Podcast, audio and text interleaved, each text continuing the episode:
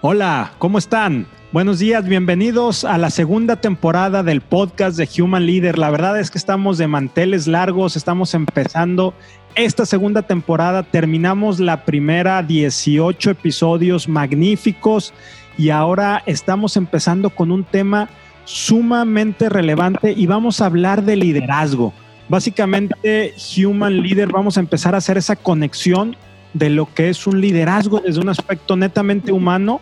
Y para eso invité a una persona que personalmente admiro sus, sus valores, sus principios y el concepto que él tiene de liderazgo. El día de hoy tenemos a Héctor Valdés. Héctor, ¿cómo estás? Bien, Rogelio, muy buenos días y muchas gracias por la invitación. Sí, encantado de poder servir. Muchas gracias a ti, Héctor, por acompañarnos y por ser padrino de lujo en esta inicio de segunda, de segunda temporada. Y bueno, vamos a estar hablando los siguientes episodios de liderazgo. La verdad es que va a estar bien padre porque vamos a, empezar el día de hoy con Héctor de lo que es el concepto de liderazgo y luego de ahí nos vamos a ir moviendo. Nos vamos a ir moviendo hacia temas ya muy específicos de lo que es esto. Entonces, Héctor, para no, no hacer más proemio y entrar de manera directa, dime, ¿qué significa liderazgo para ti?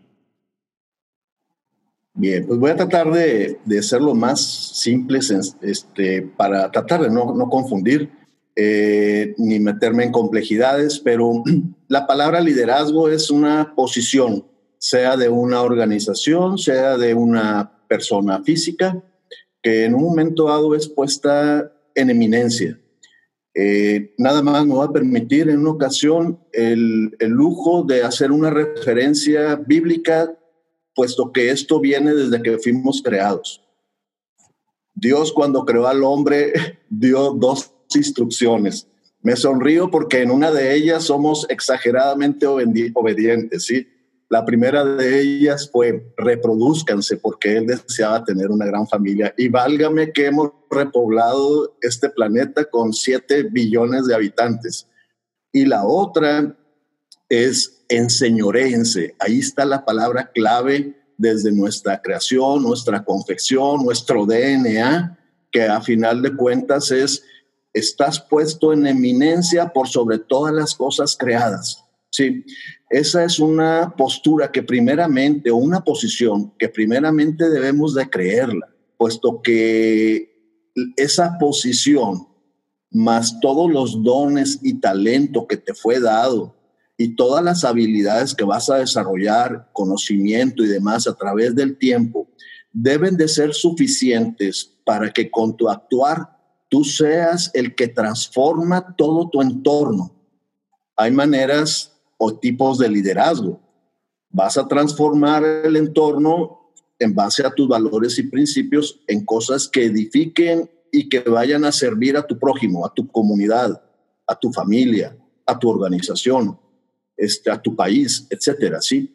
O puedes tomar decisiones en base a, eh, a tus principios y valores que probablemente este, no, estén, no sean para edificar, sino sea para obtener algo nada más personal y demás, y te valgas por caminos cortos quebrantando principios y valores. Pero esa es la posición, debemos de ser capaces de nosotros influir en esa posición que es liderazgo, que fuimos, fuimos puestos en eminencia sobre toda la creación para nosotros transformarla hay una situación o una postura que en ocasiones, en lugar de tomar esa, esa posición, nos sentimos en un momento dado que las circunstancias son las que nos están atropellando y nos están devastando. Ya. ¿Ok? Básicamente es esa posición de eminencia y en base a principios y valores vas a actuar para transformar edificantemente tu, entorno, ¿sí? desde, desde, un aspecto laboral, Héctor, para ir conectando este concepto que, que nos das de, eminencia, el tema de, de, bueno, el de reproducir, que ya se quedó muy claro, ¿verdad? Pero también el de señorearse. Eh, ¿Cuáles son los valores que debe de demostrar un líder en un aspecto laboral? Mira, creo que primeramente este debe de ser el del respeto respetarte a ti mismo para poder respetar a todos los que son puestos a tu alrededor, a todo tu prójimo, sean eh, de tu mismo nivel, sean superiores, sean colaboradores que dependen de, de, tu influencia, de tu posición organizacional, este, sea de otras instituciones y demás. A final de cuentas, si no te respetas a ti mismo, pues difícilmente vas a poder respetar a los demás. Todo emana de tu interior. El otro viene siendo el de la integridad. Este está soportado, a veces es un poco difícil de conceptualizar, pero está soportado a final de cuentas de algo intrínseco que está en nuestra, nuestra formación misma, que son los principios y valores, que te van a estar dictando el marco de acción de la manera en que te vas a desenvolver, de la manera, de la forma que te vas a relacionar. El otro punto viene siendo el de la humildad. la parte contraria a la humildad podemos ver que en un momento pudiera ser la soberbia, el sentirte superior a los demás. Ese es el primer paso para el fracaso a futuro, es cuestión de tiempo. Es la antesala, puesto que decidiste creerte superior a los demás, entonces difícilmente vas a ser enseñable difícilmente vas a poder aprender. Y de esa manera te vas a quedar congelado en tu conocimiento, en relaciones y demás por esa postura. Entonces es de suma importancia el ser enseñable para seguir creciendo a través del tiempo, a través de ese valor que es la humildad y reconocer que hay otras personas con otro talento este, hay otras fuentes de información que a final de cuentas te van a dar un crecimiento sostenido en tus conocimientos. Hablamos del respeto, hablamos de la humildad, hablamos de la dignidad en cuanto a tus relaciones, el trato que debe de ser sumamente digno, tal y como desearas que fueras tratado tú o la persona más amada por ti. ¿Qué, ¿qué diferencia, Héctor, a un jefe de un líder? Típicamente, este, desde una perspectiva administrativa, te dicen, no seas un jefe, sea un líder. ¿Cuál es esa diferencia? Bueno, yo pudiera ver que eh, tal vez con este comentario pudiéramos, pudiéramos verlo más claramente. Me decía una persona hace algunos años, tus autoridades te van a poner en una posición y quienes te van a sostener son tus colaboradores. ¿sí? El hecho de que nos pongan en una posición, bueno, pues ya somos una autoridad, pudiéramos ser un jefe, ¿sí? Pero si no hay en tu actuación los valores, la congruencia, el respeto, si no siembras de esa manera, difícilmente, y si no les compartes una visión a todos los que están a tu alrededor, difícilmente van a confiar en ti, difícilmente te van a seguir, difícilmente se van a motivar, difícilmente los vas a contagiar para que de manera conjunta vayan tras esos retos, esas metas, eh, cosas grandes a conquistar, ¿sí? El jefe principalmente debe de tener muy desarrollada la habilidad de mando, ¿sí? Básicamente y puede caer en trampas de ser un dictador a final de cuentas. ¿sí? Este, el líder, eh, más que el mando, más que la situación o la postura dictatorial, eh, desarrolla la habilidad para convencer, para influir, para animar, para motivar, para entusiasmar a todo un equipo de trabajo para ir tras grandes retos, para desarrollar habilidades en colaboradores que están a tu alrededor, en tu influencia.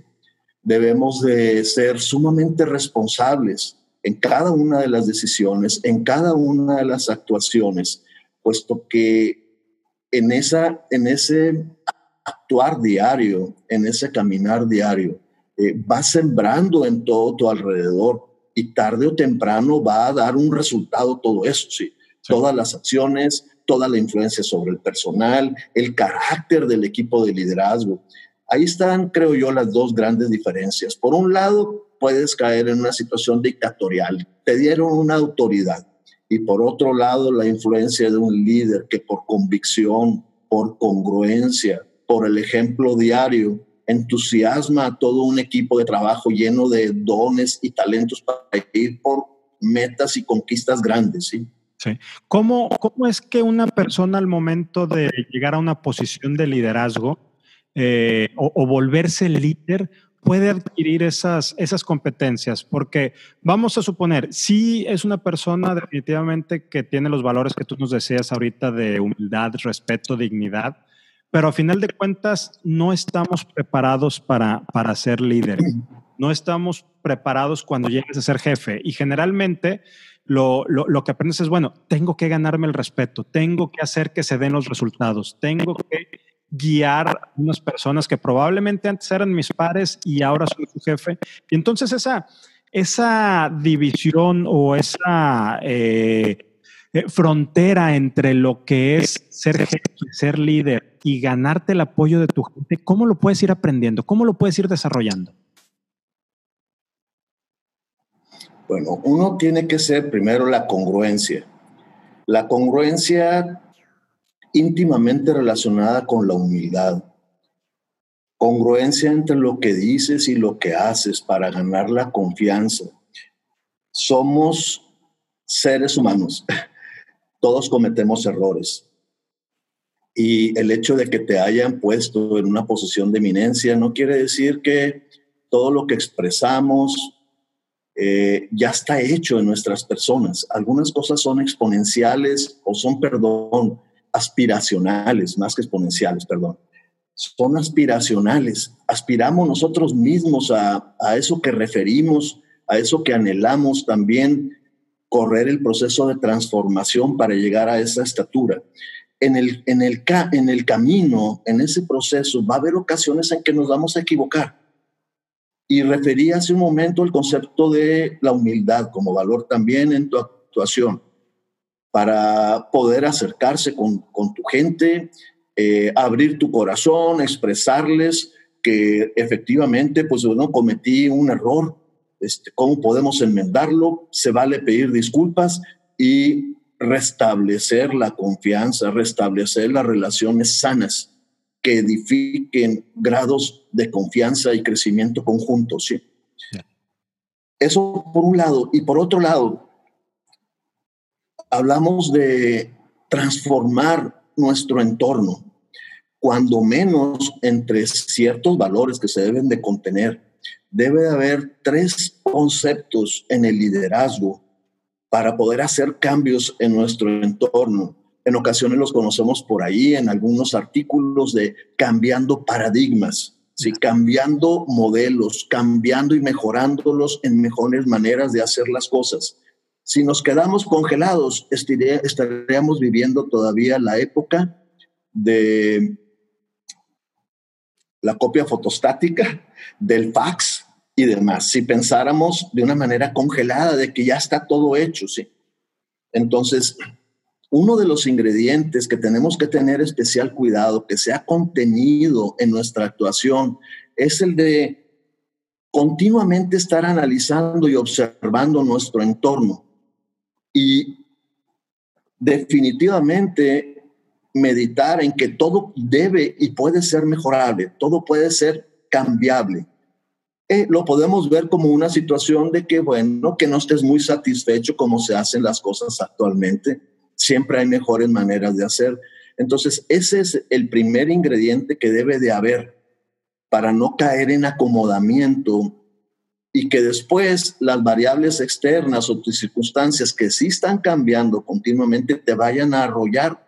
Entonces, de tu parte debes de tener iniciativas en tu liderazgo, de continuamente valorar tu entorno y fijarte nuevas metas para que a final de cuentas veas nuevos métodos y nuevas maneras para cambiar el entorno antes de que éste se revele contra ti. Ya, que ahí se conecta mucho con el tema de humildad, ¿no? El poder desaprender, el poder reconocer, el poder dejar. Ahorita nos decías una, una frase que a mí en lo personal me gusta mucho y la, la utilizo. Eh, decías, a final de palabras más, palabras menos, a final de cuentas seguimos siendo humanos y como humanos cometemos errores.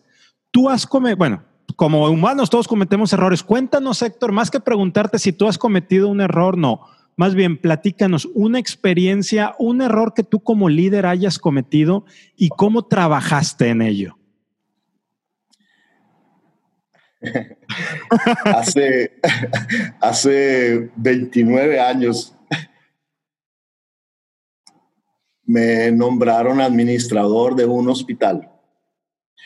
El contexto y la disciplina con que había sido yo formado, pues eso era lo que podía dar en ese entonces, lo que traía en mi interior y todo ese contexto, el carácter y demás había sido formado bajo un ambiente de exagerada disciplina, ¿sí?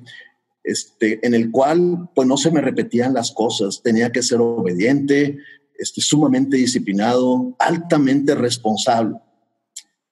Entonces, cuando fui puesto en una posición en que un equipo gerencial dependía de un servidor y estaba yo corto todavía en desarrollar habilidades adecuadas y responsable, humanística sobre todo, este, como te gustaría ser tratado sin caer en paternalismos y demás.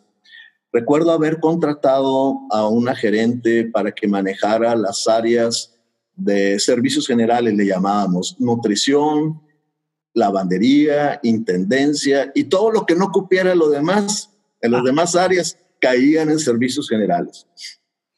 Eh, al mes de haber sido contratada la persona, eh, hablé con ella y la despedí. Eh, dos o tres días después habla mi autoridad conmigo, me manda a hablar mi jefe y me dice, oye, ¿qué pasó con tal persona? Bueno, es que yo le había dado instrucciones así y así, y en alguna de ellas no fue muy puntual. era al, al extremo este, exigente, ¿sí? No toleraba ningún error. Quería justo a tiempo todo, como si estuviera tal vez en una armadora robotizada y este, todo alineado, ¿sí? No me daba cuenta ni apreciaba ni tenía la empatía para considerar el aspecto del factor humano, eh, de ser paciente, de ser respetuoso, de tratar dignamente tal como me trataron a mí porque yo también empecé a trabajar en un lugar que en mi vida había trabajado, ni es más, ni había soñado trabajar en un hospital. Esa misma paciencia que yo recibí, yo no la daba. Ese mismo cocheo que yo recibía, yo no lo daba. Eh, en aquel entonces, me recuerdo muy bien que la gerente que estaba de servicios de enfermería, eh, para, lo añado esto nada más para que comprendan cuál era la condición de un servidor. Eh, fue y se presentó con el presidente del consejo de esa organización y su petición fue la siguiente. Desearía que ese cara de paleta que anda en las áreas de hospitalización asustándome a todo mi personal ya no se volviera a parar. Pues bueno, ese cara de paleta era yo me mandaron a un curso, a un diplomado de liderazgo, recuerdo muy bien, en, durante seis meses. En la primera sesión, eh, después de haber visto ahí atributos, características de un líder y demás, y haber convivido intensamente tres directores de distintas compañías, al final hubo una dinámica bien interesante. En esa dinámica, los asistentes llenábamos un formato y se refería de todos los asistentes quienes tenían más atributos de liderazgo. ¿sí? Al final, todo esto se ponía y se le daba peso específico en, en una evaluación y ponían en una fila a la persona que había recibido más atributos en el parecer de todos los asistentes y así sucesivamente. Pregúntame qué lugar fui puesto en esa ocasión. Por supuesto que en el primero, ¿verdad? Tú ibas encabezando la lista. en el último lugar, bueno, no encontré ahí unas barritas marinelas para suicidarme y cortarme las venas, sí, si no lo hubiera hecho, sí. Este fue un trato sumamente duro. Volviendo a la experiencia de esa contratación, Rogelio, eh, cuando pasa un tiempo, recordé el suceso ocurrido en el manejo de esa persona, ¿sí? En la intimidad tuve un quebrantamiento muy fuerte, este, de arrepentimiento por la injusticia que había cometido sobre esa persona. Espero algún día volver a coincidir con ella para este, pedirle una sincera disculpa. Este, no dudo que ella haya seguido su camino y haya sido exitosa en distintas eh, aventuras de vida que haya tenido, pero en lo, en lo personal fue un trato muy duro para hacerme ver de la falta de capacidad y de habilidades y la incongruencia este, en la influencia hacia la gente. Ya. Oye, Héctor, dicen que de todos, de todas las personas que vamos conociendo en esta vida vamos aprendiendo. Todos este, son maestros y yo estoy convencido que son maestros sobre cosas que queremos hacer pero también maestros sobre cosas que nosotros no vamos a repetir. En, esta, en este mismo orden de ideas, de ahorita nos dabas un ejemplo de una situación que te pasó a ti, ahora vamos a verlo al revés. ¿Qué le aprendiste a algún jefe que dijiste, eso yo nunca lo voy a hacer? Ese estilo de liderazgo yo no lo quiero ni para mí ni para nadie. Bien, cuando empecé a trabajar en, un hospital, eh, ingresé como eh, coordinador de un proyecto para implementar sistemas de información. Yo estudié administración, pero traía experiencia en sistemas, me pusieron en eso y estaba en aquella ocasión dispuesto a arrebatar la oportunidad que hubiera. ¿Ya existían los sistemas en aquel entonces? Todavía eran en lenguaje COBOL, eh, Rogelio, sí, pero ya existían, sí. COBOL, DBase y demás. Te estoy hablando de 1991. A los tres meses me dan una gran oportunidad y me nombran administrador del hospital. Todos los gerentes dependían de un servidor, exceptuando el director médico. El director médico y un servidor dependíamos del director de ese lugar. Y bueno, una persona que me tuvo toda la paciencia este, en coacharme y demás. Sin embargo, al momento de tratar a otras personas, eh, golpeaba el escritorio, hablaba muy enérgicamente, hablaba fuerte.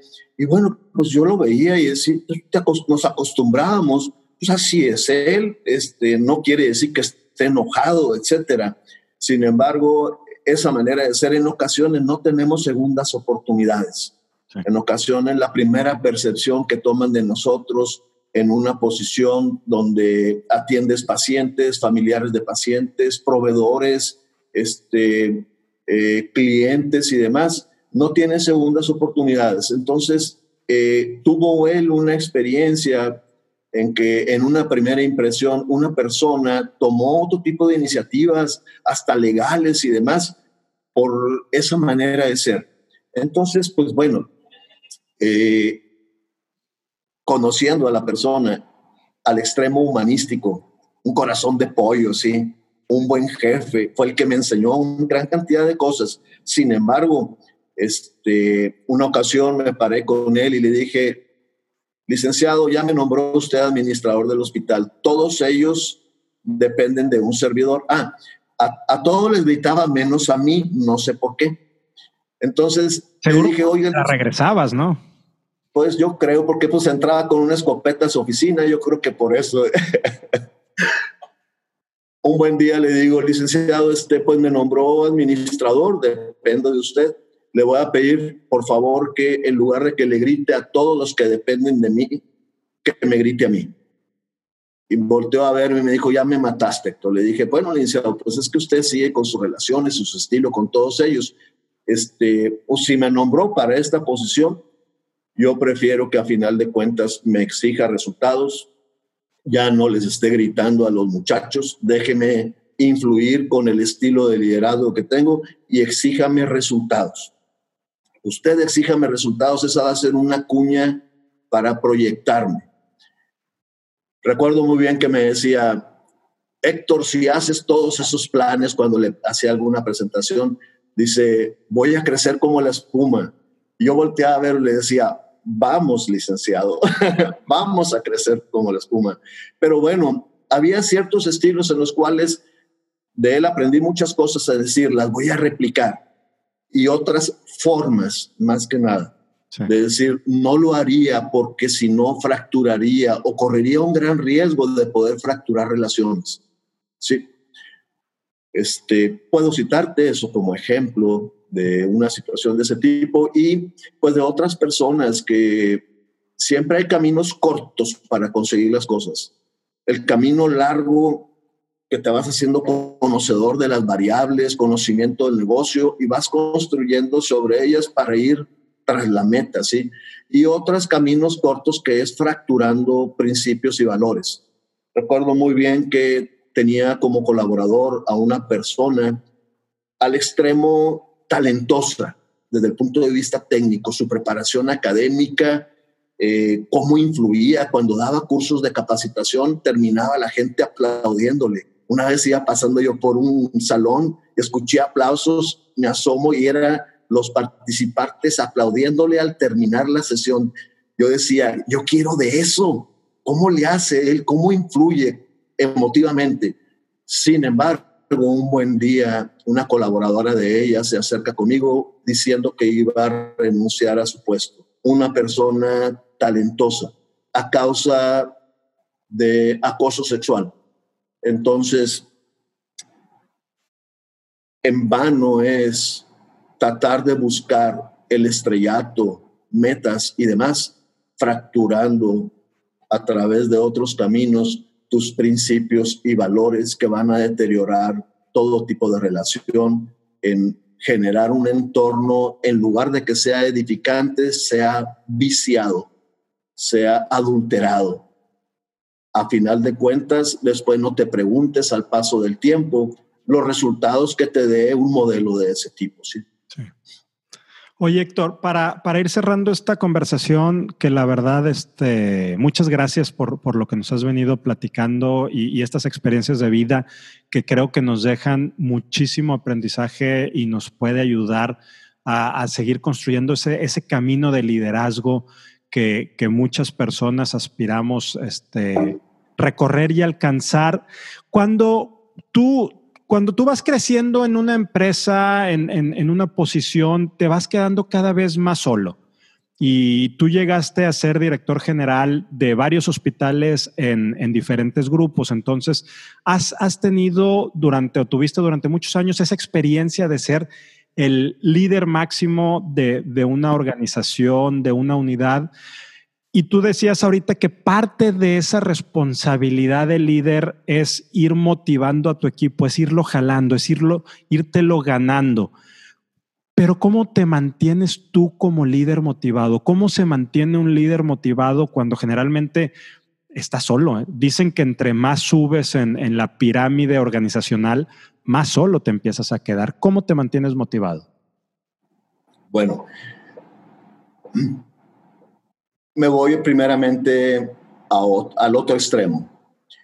Creo que todos en determinada etapa de nuestra vida hemos despertado una buena mañana y sentirnos desanimados, frustrados, porque caminamos el día al día sin sentir que hay un propósito, sin tener sueños en tu vida tal vez el entorno en alguna ocasión permitimos que nos convenciera tanto de que no tenía valor nuestra persona este, y nos desconfiguraron. Realmente, si nos vamos al, al primer tema que tratamos en relación a que fuimos puestos para, como cabezas, fuimos puestos para transformar nuestro entorno. Al paso del tiempo, eh, para poder, a final de cuentas, animar a un equipo de trabajo. Tiene que haber una visión. Hubo una razón por la que te pusieron en esa posición. Hay una misión de la organización en la cual estás colaborando. Dedícale tiempo a desmembrar, a analizar, a que la hagas propia esa misión a que veas todo lo que puedes añadir que esté alineada para la obtención de la misma. ponte a ver esa misión, la visión en cuanto a los, lo aspiracional, ser líderes en algo, ¿sí? Y fuiste puesto en una posición de liderazgo para que a través de tus dones y talentos influyas en todo ese equipo, les transmitas acerca de esa conquista del cumplimiento de esa misión, que hay una aspiración que son viene siendo la visión y hay un marco de acción que son los valores bien lo dijiste, este, a mí nunca me, cuando me lo dijeron hace años, de que va a haber ocasiones en que te vas a sentir solo, ¿sí? Este, yo no lo quería recibir ese comentario, ¿sí? Y generalmente nos resistimos eh, a ciertos comentarios porque no deseamos una experiencia de ese tipo. Pero es cuestión de tiempo, te va a tocar, te va a tocar estar solo lo que hacía en lo personal en esos momentos de soledad y que en ocasiones casi siempre van junto a una turbulencia, ¿sí? A que se está simbrando tu entorno, a que puede haber situaciones que te quieren ganar en inseguridades y demás. Hay que volver a las bases, a la base. ¿Y la base cuál es? preguntarte, ¿para qué fuiste contratado? ¿Para qué fuiste puesto en esa posición? Para dirigir un hospital. Pues olvídate de la turbulencia y ponte a dirigir ese hospital. Oyes, me siento solo, ponte a dirigir ese hospital. Oye, pero es que no veo claro, ponte a dirigir ese hospital. Si caes en otra posición de acomodamiento, de congelamiento y demás, entonces la turbulencia te va a tumbar. Entonces sí hay momentos de soledad, sí hay momentos, y es más, porque así los percibimos. Pero si volteamos a nuestro alrededor, no estamos solos, pertenecemos a una organización. Siempre va a haber alguien que eche la buena mano.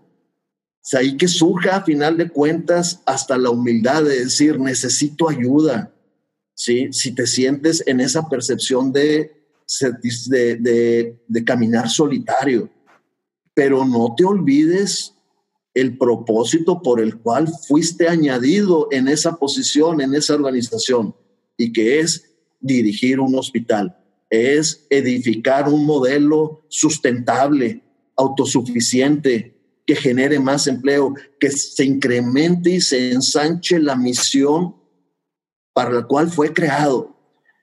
Tienes que agarrarte, tomarte de esas cosas. Y si algunas de ellas están alineadas a tus sueños personales, pues oye, como cuchillo en mantequilla, vas a disfrutar tremendamente tu trabajo. Vas a saborearte en distintos episodios de los resultados que vas a ver. Nada más hay que ser paciente, pero tienes que perseverar para cerrar un poco, Rogelio, si me permites. Adelante. Hablábamos hace rato de en ese liderazgo que quieres influir sobre tu, tu, entorno, que debe de haber maneras de pensar o, o, debes de pensar en que hay maneras distintas de, de mejorar las cosas, que todo es mejorable.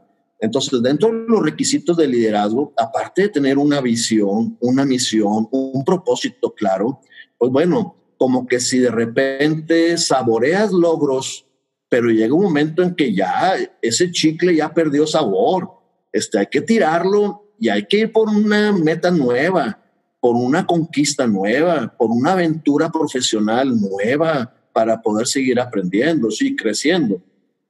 Entonces, uno de los requisitos es que tenga cierta insatisfacción en su momento por las cosas o logros obtenidos del pasado no podemos vivir de la historia patria, ¿sí?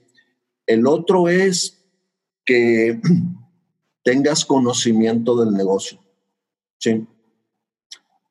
Pero es que estoy empezando. Bueno, este, no recorrimos de primero de primaria hasta profesional o hasta el máster en un momento dado de un viernes a un lunes. Sé paciente nada más, sé perseverante. Y alguien me decía en una ocasión, como niño chiquito, esto, estás puesto en una posición, pregunta para todo, ¿por qué esto? ¿Por qué lo otro?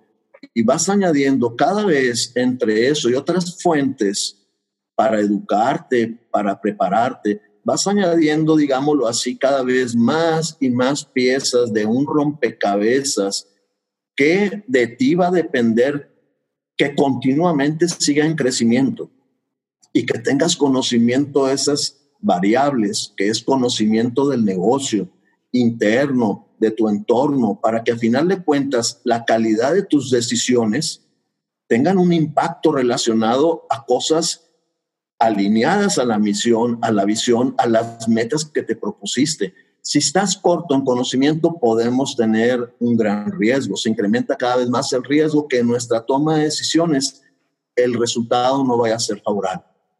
Entonces, por un lado, la insatisfacción. Por otro lado, que para, para que a final de cuentas no caigamos en que, pues es que aquí siempre se han hecho las cosas así. Este, del resultado que tienes es de ahí para abajo.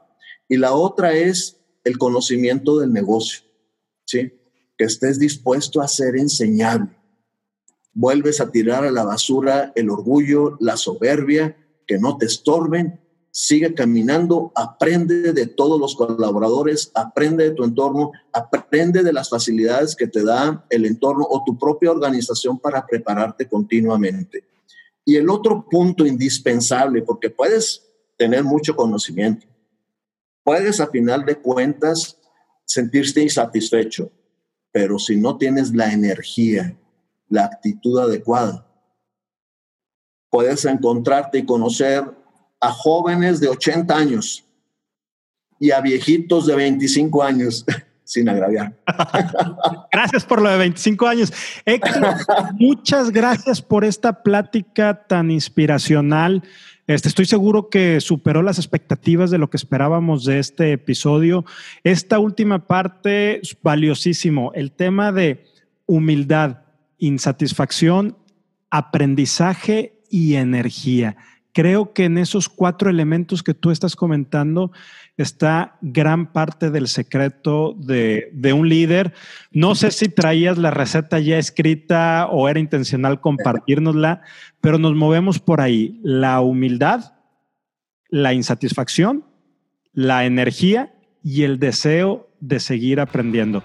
Héctor, encantado que nos hayas acompañado en este episodio número 18 o el segundo o el primer episodio de la segunda temporada. Muchas gracias también a ustedes por acompañarnos hasta, hasta este momento. Si les gustó, ayúdenos a compartir para seguir conectando con mucha más gente. Héctor, nuevamente muchas gracias. Gracias a ti, Rogelio. Muchos éxitos para servirles. Buen día. Gracias y nos vemos la siguiente semana.